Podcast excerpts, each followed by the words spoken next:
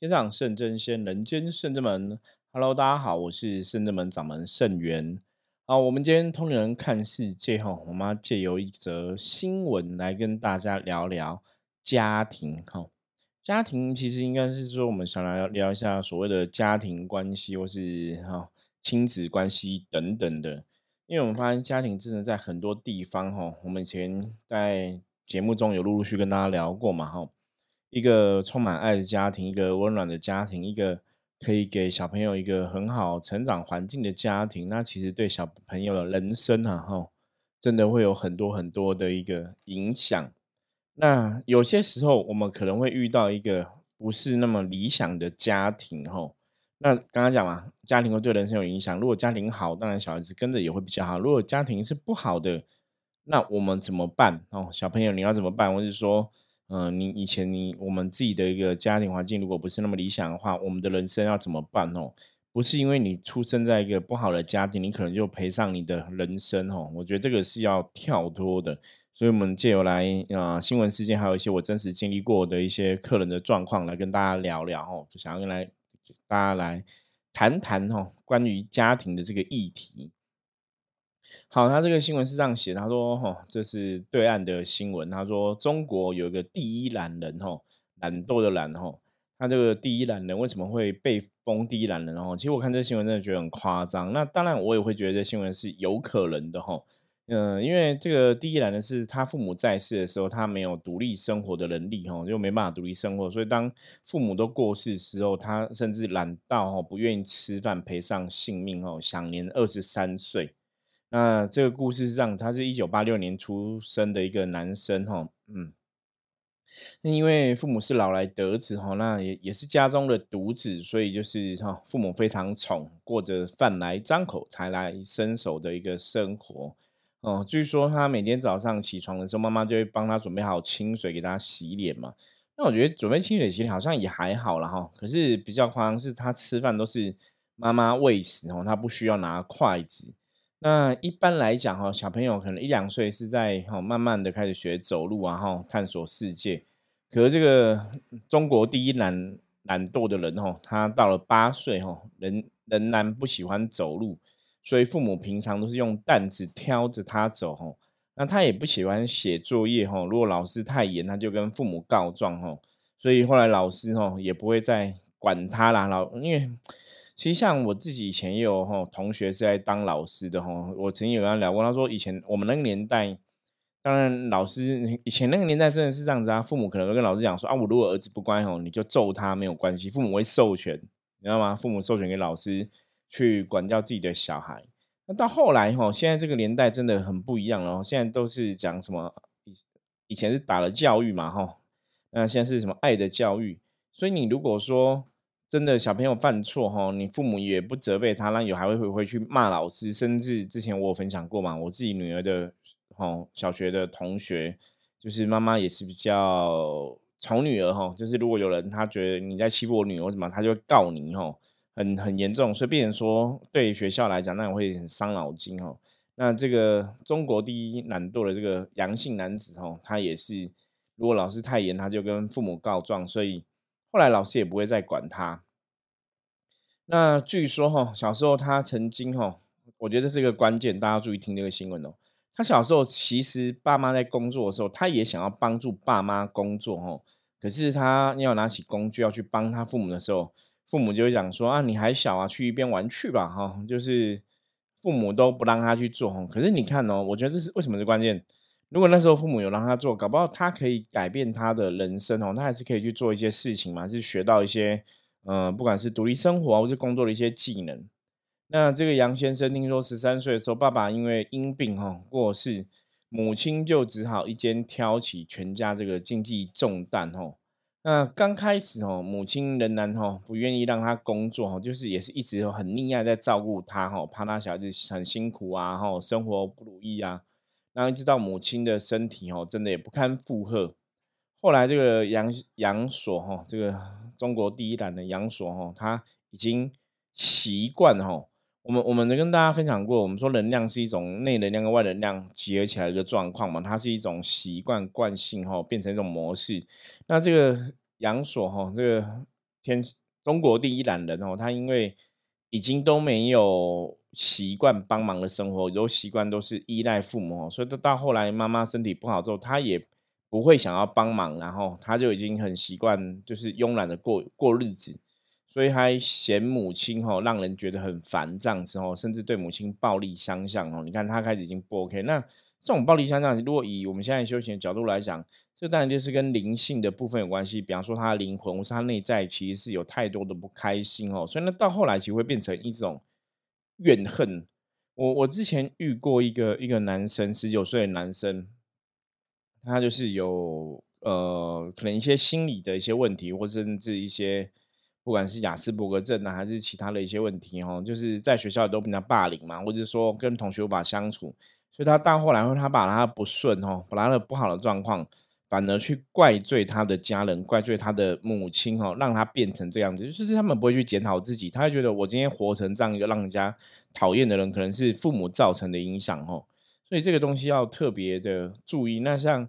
我们在讲的这个案例，这个中国第一懒人杨所，他也是这样子，他就是嫌母亲让人家觉得很厌烦，甚至对母母亲有暴力相向的行为。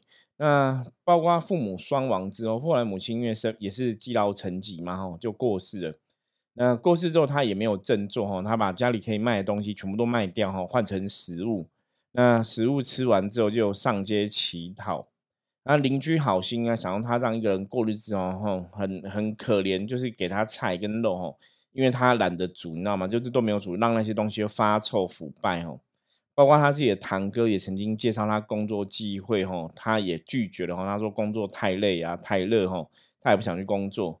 所以后来吼，是堂哥去他家发现吼，那长期未进食，已经全身冻僵，躺在地板上，没有生命迹象吼。然后附近还散落别人给的食物，哈，二十三岁，哦，二十三岁就离开这个人世间。其实听听完这个，我现在分享这个新闻哦，我不晓得大家怎么看，哈。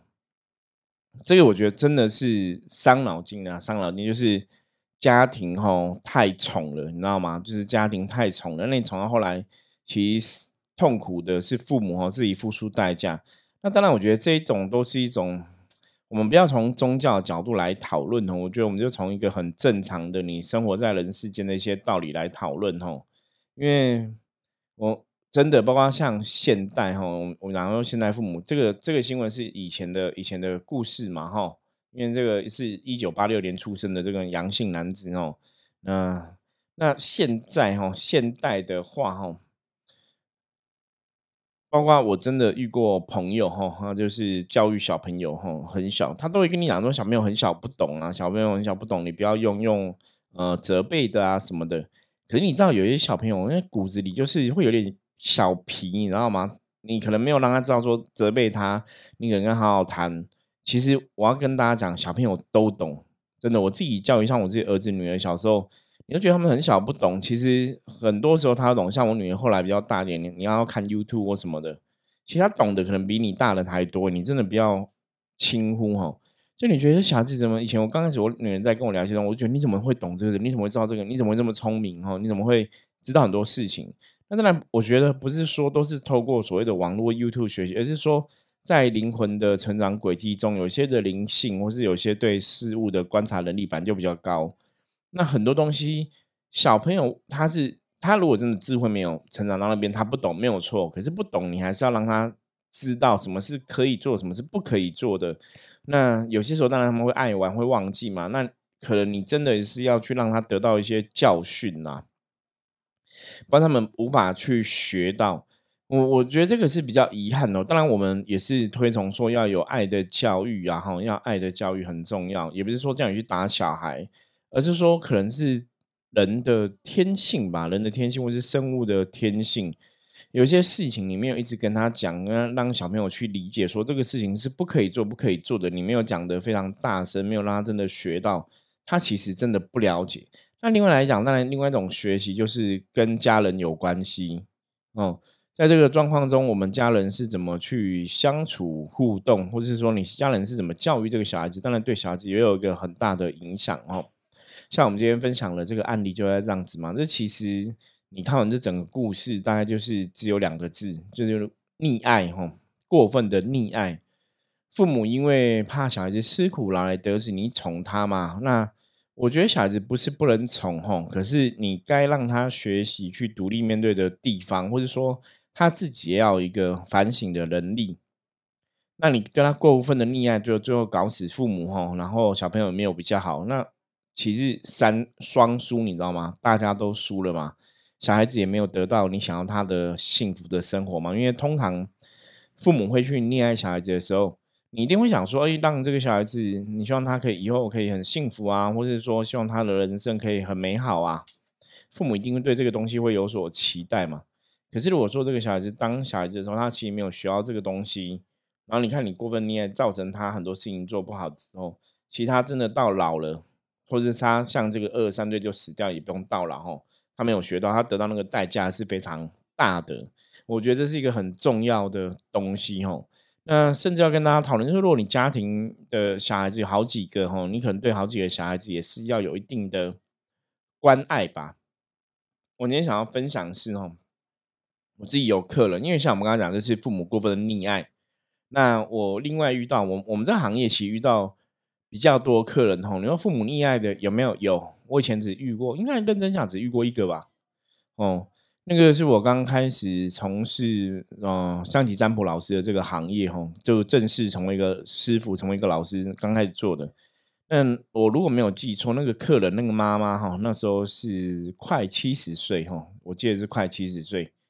那一个老妇人，一个老老妇人，那她是在我们。当初哈，这个圣智门刚成立第一个地方附近是捡破烂的哈，捡资源回收的，所以也是很辛苦了，很辛苦。那也想要了解小朋友的问题，因为小朋友没有工作哈，所以就很担心，他就来占卜。那来占卜就跟我讲说：“哎，圣元师，我想要问一下我儿子的工作状况哈。”那我们当然就卜卦看。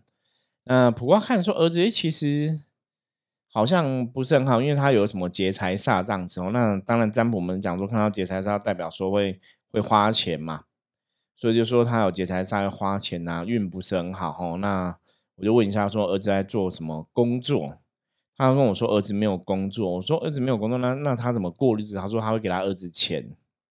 那后来才了解说，其实他儿子已经五十岁了，你知道吗？就是五十岁的一个男人哈。然后也不是残障人士哦，是 hold 卡 hold 去哦，就是有有手有脚哦，那成就一个正常男人哦。那可能也是因为后来人生工作哈际遇不顺啊，工作不顺或是人际关系不好，就回家里就变啃老族啦。其实五十岁啃老族，你真的会觉得很不可思议哈，非常不可思议。那我就跟他讲，因为他他为什么来问哈？因为他儿子不工作，他很痛苦哈。那儿子不工作，每天会跟他要钱，他不给他钱就会骂他吼，就会就会很凶这样子吼。那甚至把他钱拿走，因为像他说他一天可能收这个破烂哦，那个时候可能比较好收吧，就一天可能还有两三百、五六百哈。有些时候他收就一天两三百块这样子，那两三百块大概就一天吃饭的钱，所以他儿子一天就会拿了两百块。那因为他们还是算低收入，会有一些政府的补助费用嘛，所以日子很辛苦，可是勉强还是有饭吃可以过。妈妈是这样子，可是钱被儿子拿走之后，妈妈当然就没钱嘛。我就跟他说：“那你就不要给他哈，你为自己着想啊，因为他已经五十岁了，又不工作，然后又要啃老族，然后要这样子欺负你们。”我说：“那你只能想办法，就是钱都不要给他哈，让逼迫他去工作。”可你知道有个点，后来他讲了之后，我就发现啊。我真的帮不了这样的客人哦。他想说他不想要给他，因为他很痛苦，他想要逼他去工作，可是他又不去工作。然后他如果真的不给他，他没有钱哦，而就是他担心儿子没有钱吃饭，那怎么办？听得懂吗？所以你只能给他予取予求，所以你到最后你还是会妥协嘛？因为你最后还是要给他钱，因为你怕他没有钱吃饭嘛。我说你没有钱，你就是要让他没有钱吃饭，让他想办法去去赚钱呐。可不是啊，他最后还是会给他钱呐，所以所以大家可以思考一下嘛。所以你看这样的一个案例，你觉得他就会变好吗？不会吧，对不对？五十岁的男生不愿意去工作，然后跟妈拿钱，我讲难听一点，我觉得他是很很幸福、很爽的，你知道吗？现在很多五十岁是不跟家里人拿钱的吧？然后妈妈也没什么钱给他，所以妈妈给他钱之后，妈妈也很痛苦，可能变妈妈没有饭吃。可妈妈没有在思考自己的问题，妈妈还在担心说，那如果没给他钱，他饿死怎么办？如果没给他钱怎么办？所以你你要讲说这是宠小孩吗？还是说你不忍心逼他成长？所以我后来就说，那就这样子。我说我给你的建议就是，当然还是要让儿子去工作嘛。那如果你一直给他钱，他当然不会去工作。那你可能要自己去衡量一下，你要怎么做哈？因为这个这个真的，他说想要求菩萨帮忙啊什么的。我说你当然神很慈悲嘛，神都可以求哈。可是我觉得最重要的关键是我们还是要要去做一些事情吧。你还是要要不许你的小孩子要让他真的愿意哈，为自己的成长负责，为自己的吃饭负责。所以当那个妈妈你不愿意，妈妈已经快七十岁了，然后儿子不愿意工作，那妈妈还在担心不给他钱他会饿死。可是给他钱你又很痛苦，所以来问怎么办？我跟你讲，我真的不知道怎么办。因为有时候家庭的关系哈，我觉得很无奈。这种的关系通常我们旁观者清嘛。我说外面看的人，真的我会劝你就是抛弃，你知道吗？你你你只能离开这个小孩，你只能去祝福他，不然这问题不可解哦。像我另外遇到个问题，之前我们大概也有跟大家讨论过、分享过哈，就是一个客人这样子哦。嗯，这个客人哦，他大概也是一个高中生就对了哈。那高中生因为哦，就是有忧郁症哦，听说有忧郁症跟躁郁症。那后来在对谈的过程中哦，其实因为我跟他聊天、跟他讲话，他还是可以看着我，还是可以去回答一些问题哦。我就说，其实你的问题，我觉得没有那么严重哦，忧郁跟躁郁问题没有那么严重。那就会想要去了解他内心真正的问题是什么。那后来大概介绍来的朋友跟我们一些哦，大概提醒，后来就知道说，我这个问题点其实还是跟家人有很有大很大关系，然后。就可能他的父亲是比较属于你没办法控制自己的一个脾气跟情绪的部分哈。那教育小孩子的方法比较会用打的打的方法哈，所以包括他的部分，他可能就是在家，你可能没有做错什么事情，或是父亲只是一个东西看不顺眼，父亲就会出手打他，就给他一巴掌，所以他就很傻眼。我说这其实也是一个最大的问题哦，因为通常小朋友会觉得家庭应该是保护我的地方，爸爸应该是保护我的人才对，其实怎么？家爸爸变成打我的人吼，那当然，我觉得这个东西我们也是可以去理解嘛。为什么父亲你在你在对一个事情不满意的时候，你会想要出手打人？是不是这个父亲也是在一个家暴的环境下成长吼？因为这个就是我们来讲能量的一种惯性。你知道，其实我跟他看过一些案例吼，那个家暴环境下成长，其实很奇怪哦。就是你假设你这个父母是当初在家暴的环境下成长，你被你的父母打吼。其实你都会跟自己讲说，你以后有小孩子，你不要去伤害小孩子，你不想要成为一个家暴的人。可是莫名其妙的，你就会成为一个爱打人的父母，你知道吗？你小时候常常被你的父母打，然后你不想要成为这样的人，可是你以后长大之后，你就会变成这样的人。所以我说，这种你如果要要怎么去解释这个东西，哦，其实我后来我们真的比较了解。我说这个就是一个能量的，哦，能量的关系。因为父母在你身上这样打打，他那个能量会流到你身上，所以你莫名其妙会被形塑成那样的一个人吼。所以当你遇到你的情绪不能控制的时候，或者是说你觉得小孩子不不顺你的意哈，不顺你的意哦，你就会打他。那你知道心理学有一种应该讲这算是反馈嘛吼，就心理学上面的一个说法，就是说，嗯，因为你做了一个事情之后，你会去说服自己这个事情是合情合理的。所以，当你真的有一些暴力的行为，你反而会跟自己讲说：“这是因为我爱他，我关心他，我希望他可以更好，所以我才打他。”就是帮自己的暴力行为哈，找一些合理的说服自己的状况。所以，当父母你这样去说服自己的时候，所以其实那个暴力行为就会被合理化。所以，你对于打他，你更不会有内疚、是愧疚感。所以，这种其实是一种恶性循环，你知道吗？所以，像后来。跟那个高中女生这个案例，我后来问她，我说你去看医生，医生怎么说？有的医生说她有严重的忧郁症，有的有医生说她忧郁症还好。我说因为真的我遇过那种严重的忧郁症，那个是可能连跟我对话都没办法正常对话，眼神没办法看着我吼，可是你还可以看着我，然后眼睛还很有神这样子，所以大家大概大家大概就知道说问题已经不是精神上的。问题哦，那为什么他会有严重忧郁症、躁郁症？因为他常常会想要闹自杀哦，割腕这样子啊。为什么想要割腕？因为我后来侧面了解，因为他发现割腕之后，爸爸变很乖，你知道吗？因为爸爸会怕，怕女儿会自杀，所以就变不一样。所以他所以潜意识，也许潜意识他就会觉得，哎，我我用这一招，我生重病，我忧郁症，反而可以让我自己得到一个保护哈，父亲就不会对他过于严厉。所以也是很很无奈啦。那当然，后来我其实跟他聊的，我没有跟他聊那么多深入，说你这个状况是父亲造成的或怎么样哦。我只有跟他聊说，因为你现在是高三嘛，接下来是大学嘛。我说，嗯，也许大学之后，我们我们就可以去比较远的地方去读书哦。那那这个其实当然是你借机可以离开家庭的一个方式嘛吼。那远离父亲的话，他的状况应该就会好很多。我记得我那时候也是有跟他妈妈讲到这个部分，因为母亲大概也知道问题的状况哈，只是说你知道有些时候这种暴力的家庭，其实父女哈妈妈是很示威的，妈妈是不能讲话的，因为爸爸在教训小孩子，好像没有不对啊，小孩子不怪为什么，爸爸只用比较严厉的态度啊哈，或者说是爸爸的一个习惯。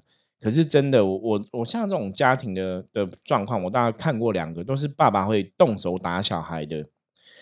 嗯，爸爸动手打，我觉得男人的手劲不一样啦哈。爸爸动手打，当然那就会比较大一点哦。那小孩子当然跟爸爸就不会有一个很好的沟通。可是情感上，情感上是真的。我我我觉得打小孩，你不能是一个，就像好好，我以前也打过我的小孩，你知道吗？打过我儿子啊，可是我从来没有打过我女儿。我自己就很皮，你会打他吗？可是打是让他去了解事情不能这样。可是你打错字，打过会不会一直打？你懂吗？那儿子会不会学到？还是会学到啊？还是知道说这个事情不能做，会让父母真的很生气嘛？那就会成熟，会长大嘛？你总是会改变嘛？对。可是你如果真的把他养成一个习惯，每天一直打，一直打，一直打，那我我觉得这已经变成有病了吧？对不对？或者甚至是一种某种心理的疾病哈？